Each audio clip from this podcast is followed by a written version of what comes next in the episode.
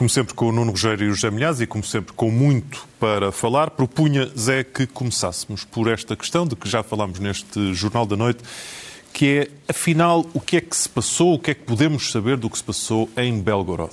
Olha, em Belgrado passou-se uma coisa muito grave para os russos que mais uma vez mostrou que é mentira que as Forças Armadas russas e os órgãos de segurança estavam modernizados e bem financiados.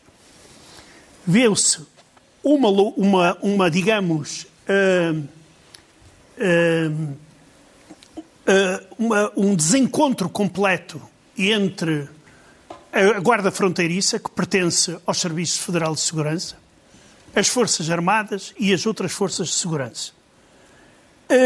ao ponto de permitirem de permitirem a entrada quase, eu diria, calma e descontraída de um grupo que afirmam ser de 100 pessoas, entre os quais há numerosos cidadãos russos que se manifestam contra Putin, alguns deles da extrema-direita, mas também há lá pessoas uh, do chamado campo democrático.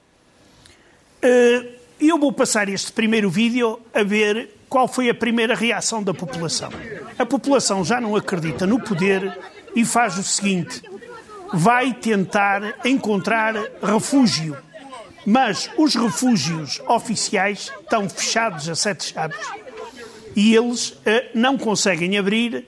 E claro que uh, amaldiçoam as autoridades militares e civis por os terem, uh, digamos, não os protegerem. Agora, depois deste vídeo, eu gostaria de mostrar um que foi filmado em 2019, ainda antes da guerra. Um habitante de Belgrado, vê-se aqui, este senhor reformado, a falar com o presidente da Câmara da cidade e um blogger russo muito famoso, e em que o, o, o digamos, o reformado eh, pediu ao Presidente da, da Câmara para abrir refúgios em caso de guerra. E o blogger exclamou com espanto: Quem é que nos vai bombardear? Quase no tom de. E o dirigente declarou que nunca ninguém lhe tinha feito essa pergunta. Ou seja, uh, isto aqui, uh, do ponto de vista interno russo, em termos regionais, é perigoso para Putin porque as pessoas começam a não confiar nas autoridades, vendo que grupos armados da Ucrânia, depois de se terem investido milhares de milhões de rublos na construção de obstáculos, eles continuam a entrar e não é entrar e sair, é combater lá dentro. E afinal, se no primeiro dia os russos negavam qualquer baixa militar, hoje já vem a reconhecer que há baixas e entre os uh, soldados, uh, soldados russos. Isto aqui é perigoso, pode não ser para já, mas um pouco mais adiante, que estes grupos que têm também russos dão um exemplo muito mau a outros russos na Rússia, que é se nós recorrermos a armas, nós podemos derrubar Putin. E isto aqui é perigoso, porque uh, uh, estando a ver, nós olhando para o mapa da Rússia, ainda não vemos ataques armados, digamos, uh, de, de, de alguma escala, noutras cidades russas, a não ser nas fronteiriças. Agora, nós vemos é uma quantidade de ataques de sabotagem que é incrível. É descarrilamento de uh, comboios, incêndios de fábricas de armamentos, etc, etc. Ou seja, começa a haver uma resistência ativa dentro da Rússia. Logo se vê com que, com que resultados práticos. Nuno, eh, no teu caso, começamos, como quase sempre, por uma análise ao que se passa exatamente no, no terreno, em várias frentes, não é? E hoje ia-me concentrar na frente Marinka Vuledar, que é, no fundo, eh, uma zona de combates muito violentos que fica a sul de Donetsk e a sul de Bakhmut. Uh, esta base, digamos assim, de resistência ucraniana entre Marinka e Voledar foi hoje visitada por Volodymyr Zelensky, pelo presidente ucraniano, que foi visitar precisamente uma unidade que tem sido uma das mais sacrificadas desde 2014. Vamos ouvir aqui o toque dos mortos. Esta unidade é essencialmente o quê? É aquilo que os ucranianos chamam infantaria naval, são os fuzileiros. Eh, é preciso não nos esquecermos que a Ucrânia, para além de ter forças terrestres eh, bastante numerosas, tem também forças que se é suposto atuarem quer no Mar Negro, quer nos rios, portanto, nos combates fluviais. E os fuzileiros, desde 2014, portanto, desde a primeira anexação uh, feita pela Rússia, têm estado na frente de batalha eles estavam na Crimeia, tiveram que desocupar a Crimeia sob pressão da Rússia, eles protegeram Odessa, eles protegeram Mykolaiv, eles estiveram nesta zona de Voledar, onde conseguiram destruir uh, uma unidade também de infantaria naval uh, russa que perdeu grande parte dos seus efetivos, que vinha do Oriente da Rússia. E o Zelensky, hoje, ao visitar estes homens, para lhes prestar homenagem, veio dizer três coisas. Primeiro, que a Força de Fuzileiros da Ucrânia vai expandir-se uh, na próxima uh, reforma das Forças Armadas, portanto, naquilo que chamaríamos a, Ucrânia do futuro, e vai constituir como base principal a Crimeia. Portanto, os fuzileiros ucranianos vão ter a Crimeia como base fundamental.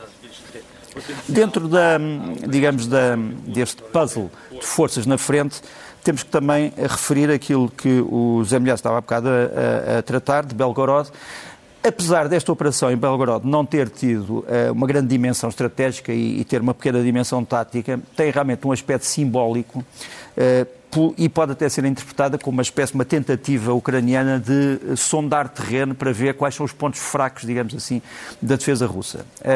uma coisa original é que realmente estes homens eh, de três organizações, não duas, mas três, eh, a Legião, dos a Legião eh, Russa, o, Corpo de Voluntários e a chamada União Republicana Russa, são três grupos que funcionam dentro da Ucrânia. Mobilizaram cerca de 150 homens, entraram com material de fabrico americano, já algo antiquado, e conseguiram realmente não só entrar, mas ocupar uma zona durante 24 horas, já saíram. A Rússia diz que matou 70 destes homens. a verdade é que a situação, não sendo tão grave como possa imaginar-se, é suficientemente grave para terem posto o general Alexander Lapin, que vamos mostrar aqui. O Alexander Lapin já foi uh, o comandante da Zona Central de Forças da Rússia, depois tornou-se comandante das Forças Terrestres. É o homem que é acusado de ter. Uh, fugir de Kharkiv e ter deixado de Kharkiv, que é o Oblast Kharkiv, que é isso, seja como for, é um oficial com algum prestígio nas Forças Armadas Russas e, por alguma razão, ele teve que estar no controle das operações. Portanto, apesar da ameaça não ser enorme, tiveram que pôr este general eh, para prevenir, digamos assim, as, as infiltrações. Gostava ainda de dizer que Bakhmut continua a ser o centro das atenções, é evidente que o Grupo Wagner já saiu largamente de Bakhmut e provavelmente vai tentar fazer dinheiro noutros sítios do mundo, sobretudo em África, eh, onde está presente, e chegou-nos de eh, uma revista africana, pan-africana, chamada Africa Mag, este vídeo de desenhos animados sobre o papel da Wagner na África, eh, sobretudo de exploração de recursos naturais e de, de, de, de, massacre de populações sob a cobertura da luta antiterrorista. Vamos ouvir só um bocadinho, se for preciso, em francês. Este rapaz diz: Isto era a minha casa, mas eles chegaram e roubaram tudo. Ele diz: Mas nós trabalhamos aqui somos os habitantes desta terra. E ele diz: Bom, mas agora, os homens da Wagner dizem: Mas agora as minas são nossas. Saiam daí porque vamos ter que atuar. Pronto, isto é um vídeo uh, de desenhos animados que mostra a face negra da Wagner no continente africano, uh, de exploração de recursos naturais e que às vezes é pouco salientada, mas continua a indignar mostra, pessoas. Mostra o que é a Wagner, embora às vezes no, nos esqueçamos. Exatamente, nesta, às vezes nesta... achamos que é um corpo de é, escola. Exatamente, ou que é um, um qualquer batalhão uh, russo, mas é uma coisa muito específica e muito negra na, na história da da humanidade, há que dizer, neste momento. Zé, entretanto, eh, na, na luta, ou, aliás, na, na guerra das, das, justificações, mil que já ouvimos sobre eh, esta guerra, temos uma nova, que é isto está a ser feito para nos proteger a nós, não é? Exato. Os russos para, para querem proteger-nos a nós. Exato.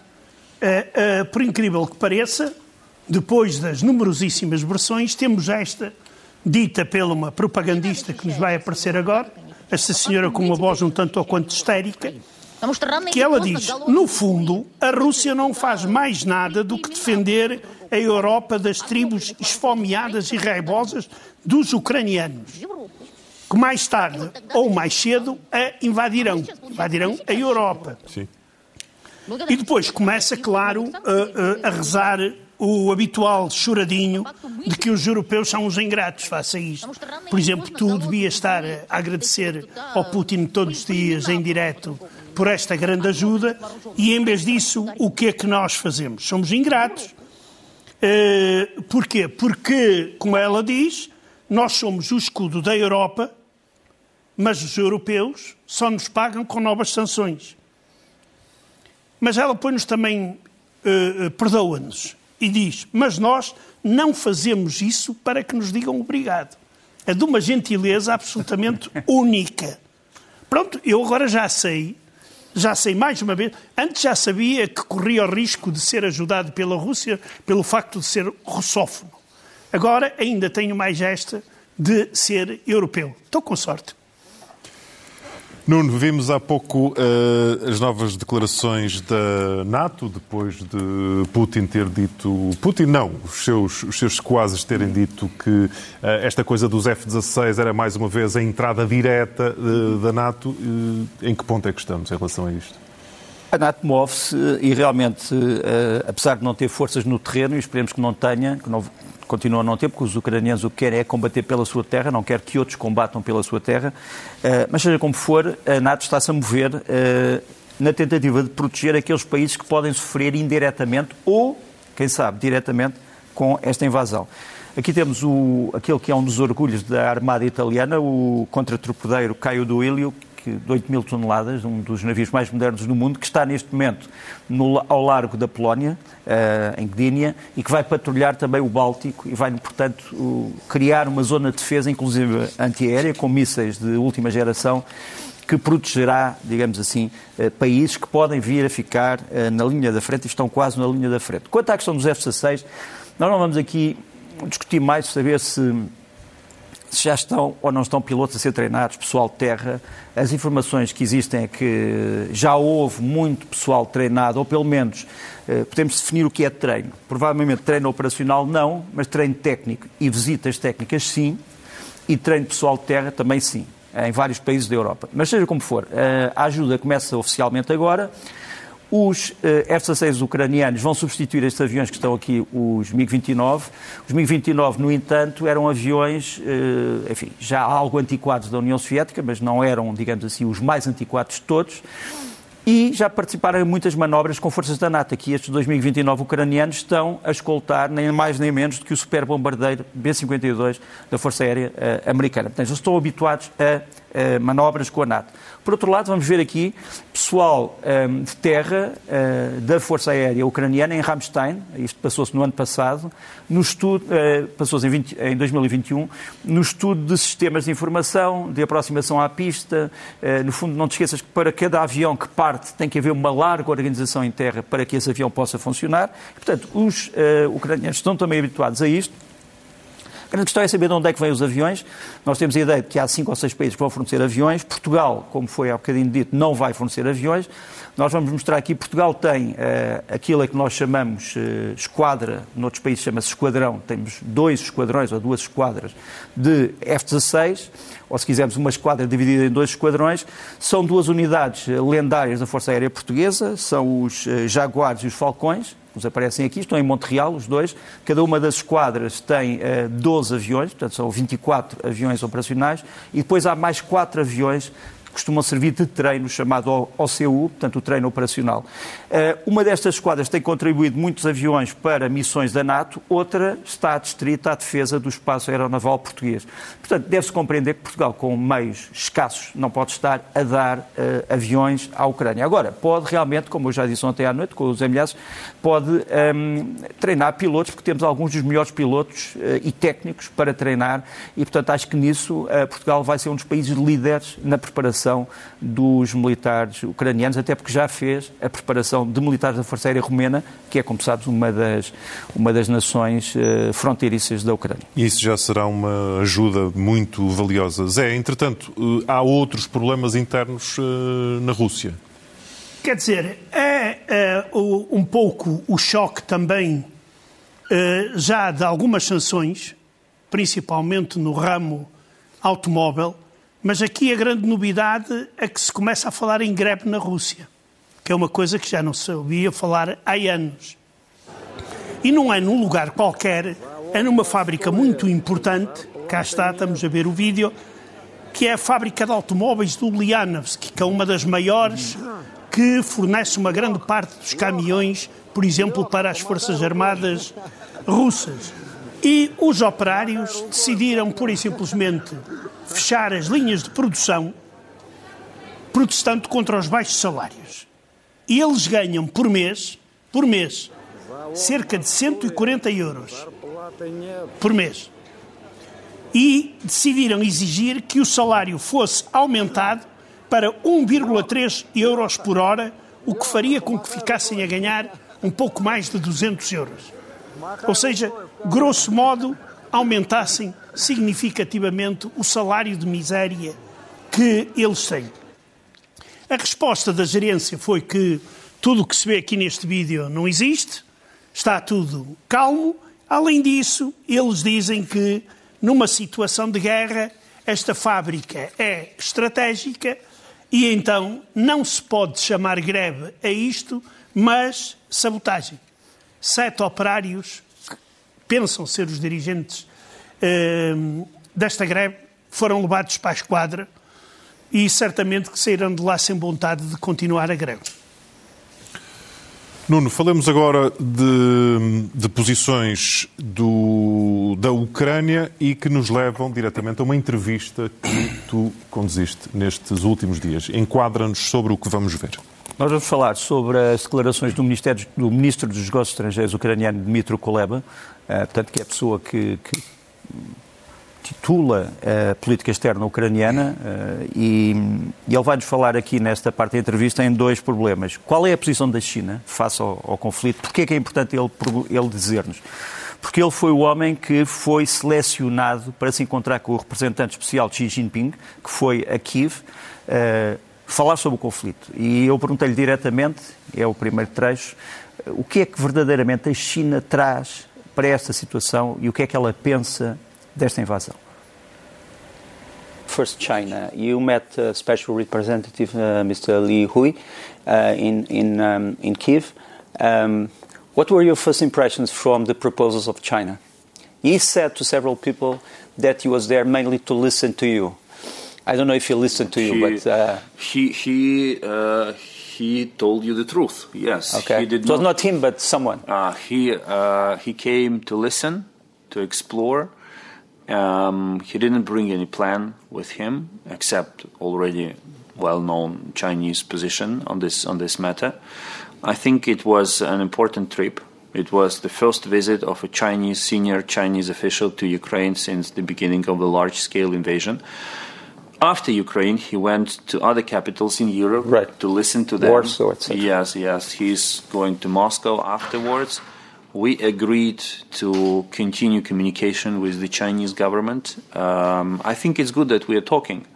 Uh, and uh, but uh, there was nothing sensational on this trip. We, we but the good thing is that we had an in-depth conversation. I could hear some Russian narratives, right. so we could address them accordingly and feel, you know, uh, or I would say complement the picture that exists in Beijing with factual information from Ukraine, not interpretation right. from Russia. E a seguir, uh, Perguntei-lhe também algo que, que, acho que toca a todas as pessoas. Há pessoas que acham que esta guerra é uma guerra entre superpotências, de grandes estratégias, mas é uma guerra, sobretudo, onde morrem pessoas e quem morre são os ucranianos, não são os cidadãos americanos do Minnesota ou os italianos eh, de Milão. E perguntei, mostrei-lhe uh, uma peça dos drones que no outro dia foram aqui apresentados e perguntei-lhe o que é que o Irão lhe diz sobre a posse destes drones. Isto é feito no Irão? Não é feito no Irão? O que é que o Irão lhe diz? Porque ele falou com o Ministro dos Negócios Estrangeiros iraniano sobre o assunto. Iran, among other countries, are saying that um, that it's not them that is giving this to Russia. Uh, now there is a discussion if they didn't give it, but maybe they gave the technology or maybe some pieces. What is Iran saying to you about this? Well, this, thank you for showing it to your viewers. This is a piece of plastic, but people have to understand that this plastic carries As an explosive. bomb. Yes. Bomb, and uh, every week, peaceful Ukrainian cities suffer from missile and drone attacks.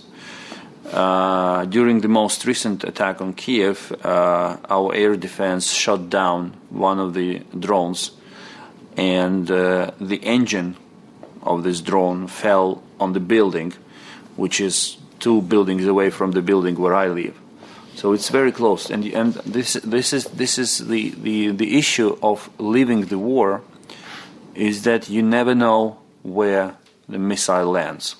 Even if your air defense destroys it, but a big part of it can fall on your house, on your car, on you while you are on the street if you do not follow security rules and uh, stay on the street during the attack. Um, I think it's difficult for people to imagine the scale of these missile attacks, like thousands of missiles and drones simultaneously flying on the city, air defense shooting it down, shooting them down. In the middle of the night, the sky is lit with light of air defense shooting and uh, missiles and drones exploding.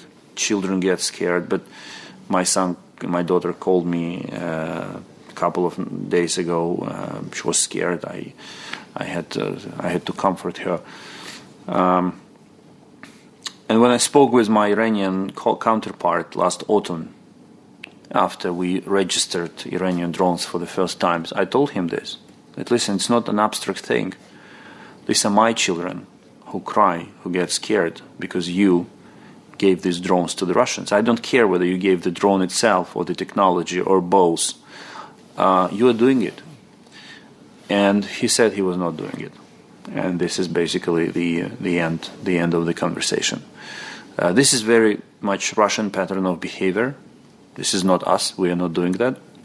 But unfortunately, there are facts on the ground which prove the opposite.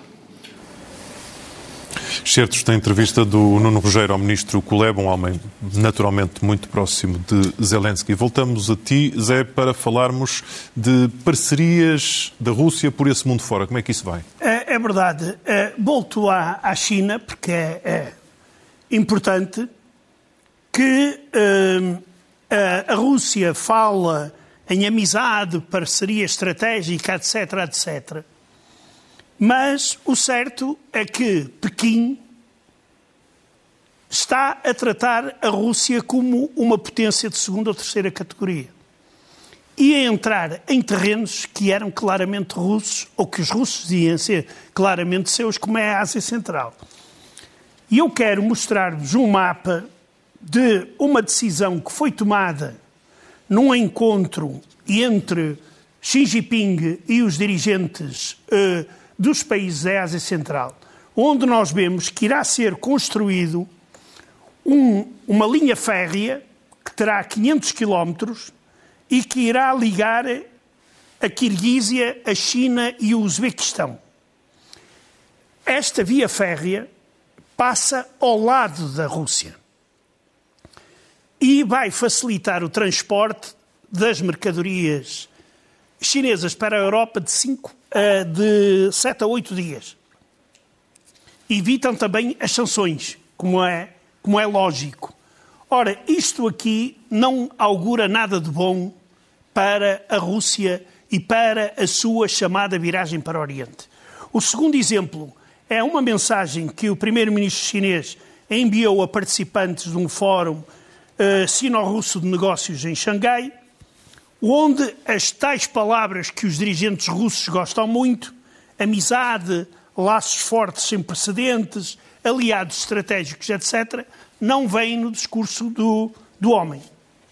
E, e quero terminar uh, mais uma, digamos, uma daquelas ideias paranoicas que surgem em Moscou, é que o dirigente da Câmara Baixa do Parlamento russo afirmou que os russos devem deixar de falar inglês porque é uma língua ultrapassada, uma espécie de latim, e comecem a estudar outras línguas como o chinês. Eu diria, assino por baixo. se, a Rússia continuar esta política em relação à China. Nuno, vamos no teu caso fechar com uma boa mensagem que, é, que trazemos aqui a miúde, que é o tentar viver na normalidade, não é? É difícil tentar viver na normalidade debaixo de bombas, mas uh, tens aqui um primeiro exemplo. Esta, esta era a rua uh, Vokzalna em Bucha, que no princípio da invasão, ou a seguir à invasão, uh, estava juncada de destroços militares carros calcinados, blindados, totalmente desventrados, as casas à volta tinham desaparecido, por isso simplesmente e vê como é esta mesma rua agora reconstruída pela energia e pela fé ucraniana. Acho que é uma mensagem que não preciso fazer mais comentários, acho que a mensagem fala uh, por si. E, e, é isto, e é isto que está a acontecer e é isto que vai acontecer. Depois, um tom mais ligeiro. Este é um dos bons restaurantes de Kiva, não, quero, não vou fazer, não vou fazer uh, propaganda, mas, por exemplo, o pato assado é ótimo. Uh, mas eles inauguraram uma nova lista com shots, portanto, com pequenas bebidas alcoólicas, com nomes sugestivos de cocktails, por exemplo, Putin's Brain Hemorrhage, uh, hemorragia mental de Putin, uh, outros nomes menos recomendáveis, uh, Slava Ucraína também, uh, Molotov, e cada um, tens ali os, os, os, ingredientes, eu não quero fazer propaganda a bebidas alcoólicas a esta hora, mas tens ali os ingredientes de cada um dos cocktails, e a verdade é que estes cocktails são 100% das receitas vão para tarefas humanitárias. Portanto, quem beber, por exemplo, um, a hemorragia cerebral do Sr. Putin pode contribuir em 100% para um, ehm, a causa ucraniana São das pessoas desalojadas. Piadas de humor negro por uma boa causa que esperemos que seja temporária. E fechamos, José, com um recado teu veemente a uma editora portuguesa, certo?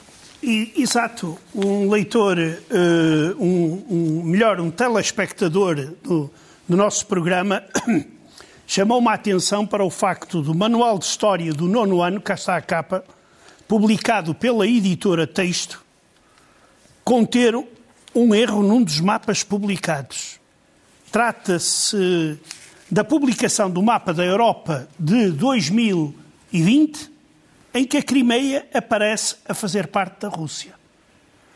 Ora, semelhante representação vai contra o direito internacional e contra as decisões do Estado português que não reconhece a anexação da Crimeia.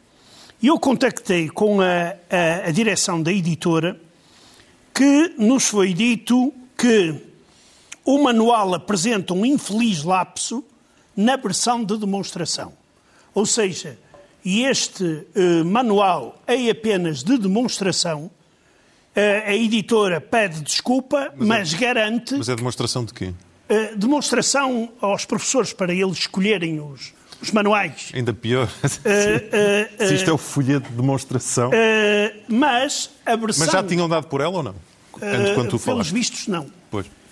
mas a versão que chegará às mãos dos, dos estudantes, tanto em papel como online, já terão o mapa uh, emendado. Isto já é muito bom, que tenha, não se tenha, digamos, deixado cometer, digamos, este lapso uh, extremamente grave, uh, porque os nossos jovens devem aprender a história tal como ela é e não como alguns querem que ela seja. Jamilhazes, Nuno Rogério, Voltamos a ver-nos na próxima sexta-feira.